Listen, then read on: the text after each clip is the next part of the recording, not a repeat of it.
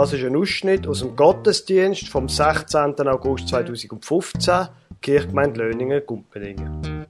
Der Gottesdienst ist gestaltet worden von der Anna Neff zusammen mit dem Pfarrer Werner Neff, unterstützt von der Lisa und vom Noah Neff. Sie hören die Geschichte von Esau und vom Jakob aus dem ersten Mosebuch und eine Predigt dazu.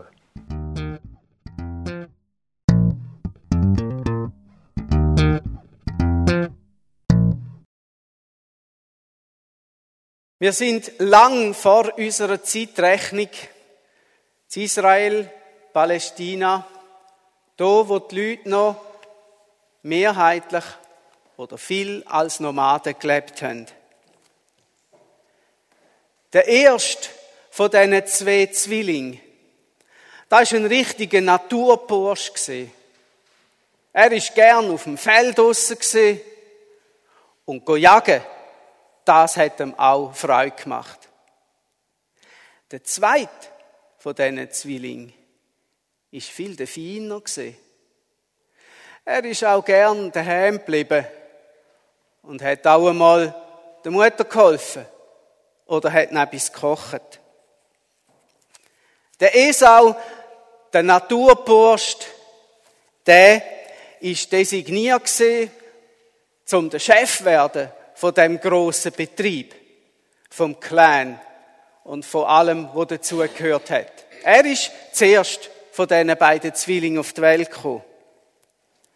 Der Jakob aber, der hat am Esau mit einem Linsengericht, dem berühmt-berüchtigten Linsengericht, das Recht ihm abgeluchset.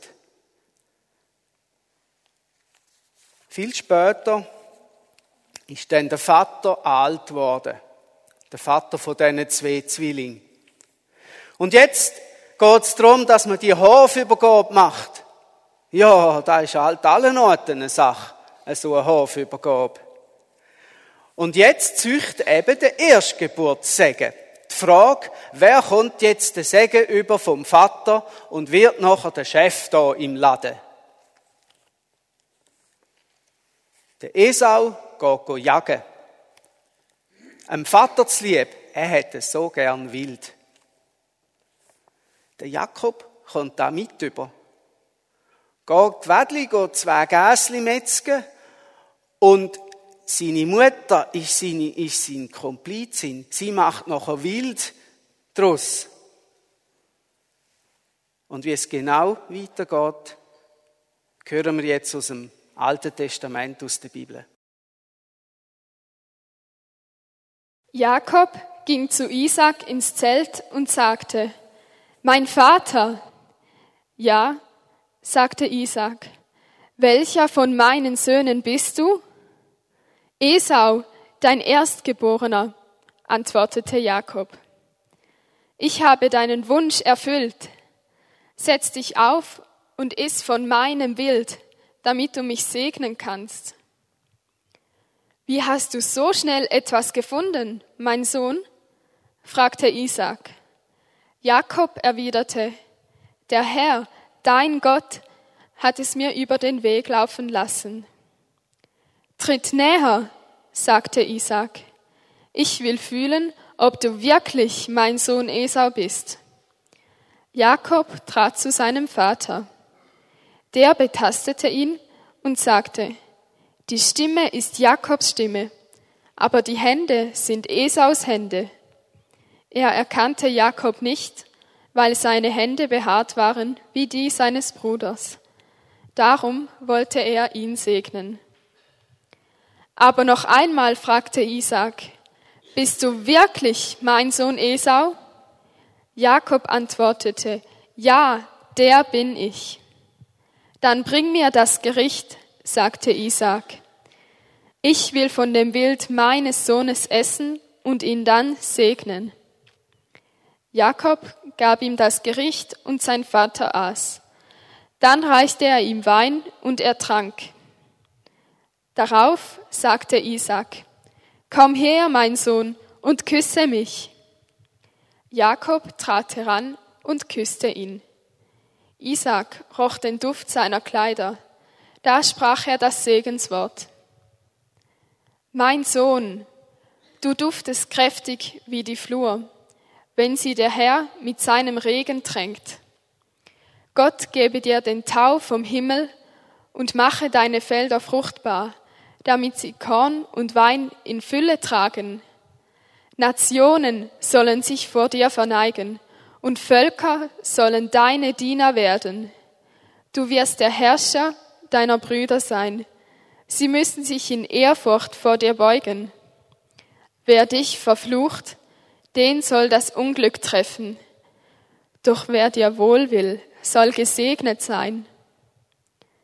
So segnete Isaac seinen Sohn Jakob. Kaum aber war er damit fertig und kaum war Jakob aus dem Zelt gegangen, da kam auch schon sein Bruder Esau von der Jagd zurück. Wo der Esau mit dem richtigen Wild gekommen ist, da ist der Segen schon vergeben. Der Wild Esau hätte müssen am feinen, schlauen Jakob folgen. Ja, da muss man nicht lang studieren, dass da nicht gut rauskommt und nicht gut rausgekommen ist. Es hat Krach gegeben und der Krach ist gewachsen und bis dann klar war, ist der Jakob züchte weg von da. Angeblich und offiziell zum eine Frau suchen.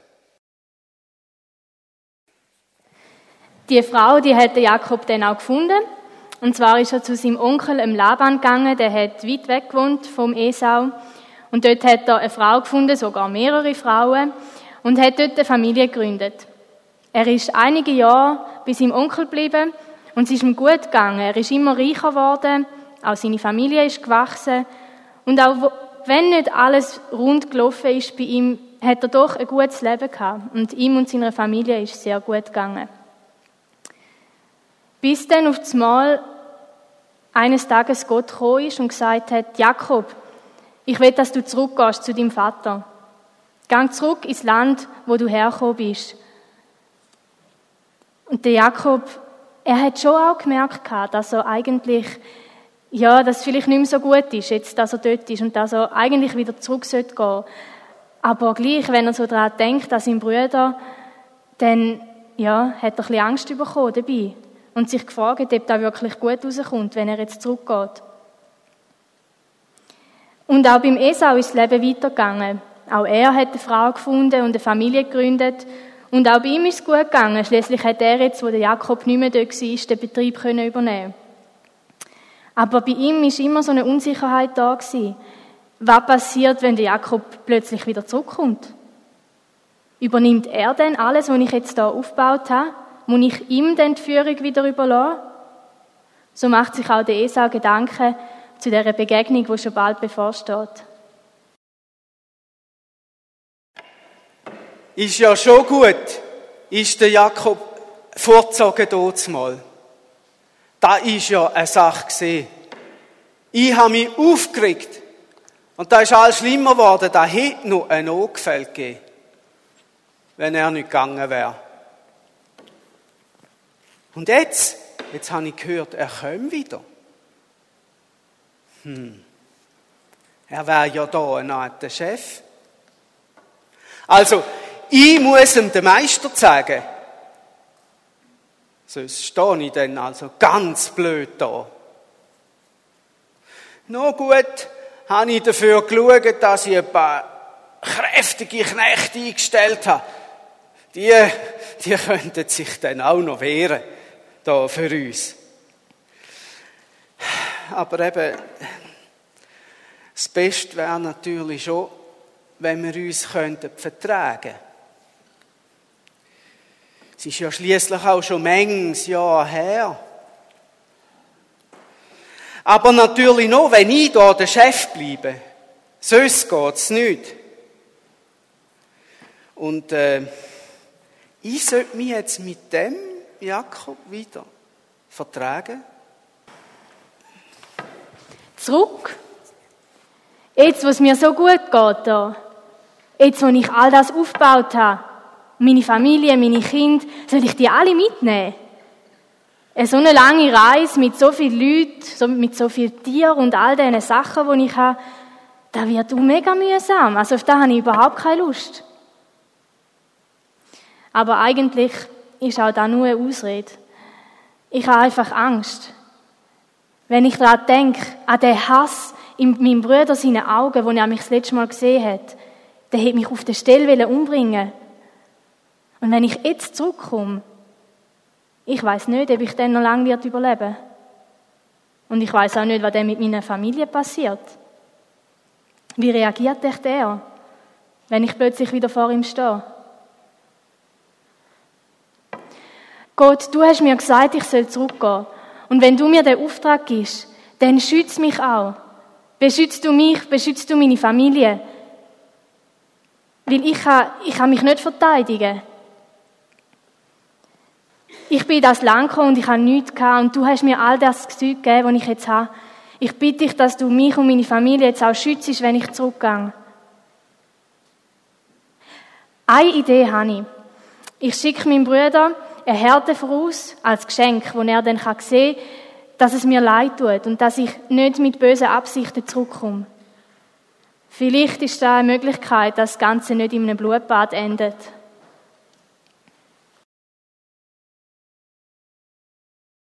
Du, Jakob, du hast eine große Familie und äh, einen Haufen Tiere.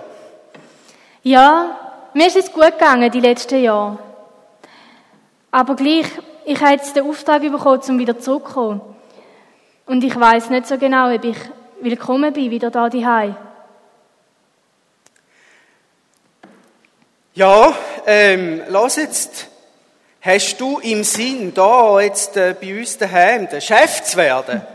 Nein, keine Angst. Du darfst deinen Posten behalten.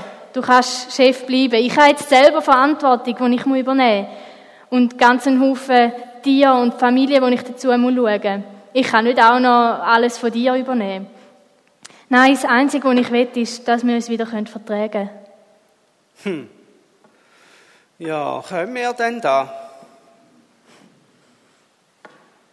Nach all dem, wo du siehst, wo wir angestellt haben, können wir da alles, was früher gesehen ist, wirklich hinter uns lassen?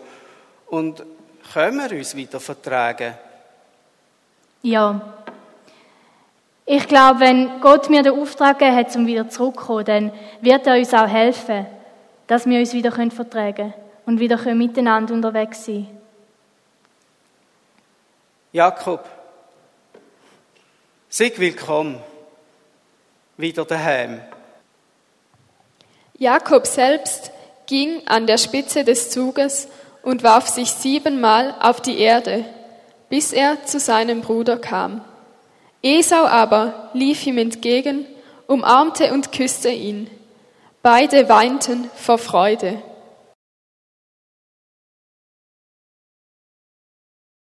Ein heftiger Streit, wo die zwei da hatten. Ein richtiges Familiendrama, könnte man sagen. Ich denke, in jeder Familie oder allgemein in jeder Freundschaft gibt es Zeiten, wo man sich vielleicht nicht so versteht, wo es Streit gibt, wo man Meinungsverschiedenheiten hat. Ja, wir Menschen sind unterschiedlich und machen Fehler. Es kommt zu Konflikt. Manchmal sind die nicht so schlimm wie jetzt da beim Jakob und dem Esa, manchmal vielleicht sogar schlimmer. Und in jedem Fall, ja, ist passiert irgendetwas in dieser Beziehung. Es geht irgendetwas kaputt. Und wenn es so schlimm ist wie beim Jakob und dem Esau, dann ist vielleicht so eine Zeit von der Trennung gar nicht schlecht, wo sie auseinander sind und sich nicht die ganze Zeit auf den Füßen rumtrampeln Die zwei hätten nicht können noch länger unter einem Zeltdach leben Da wäre nicht gut rausgekommen.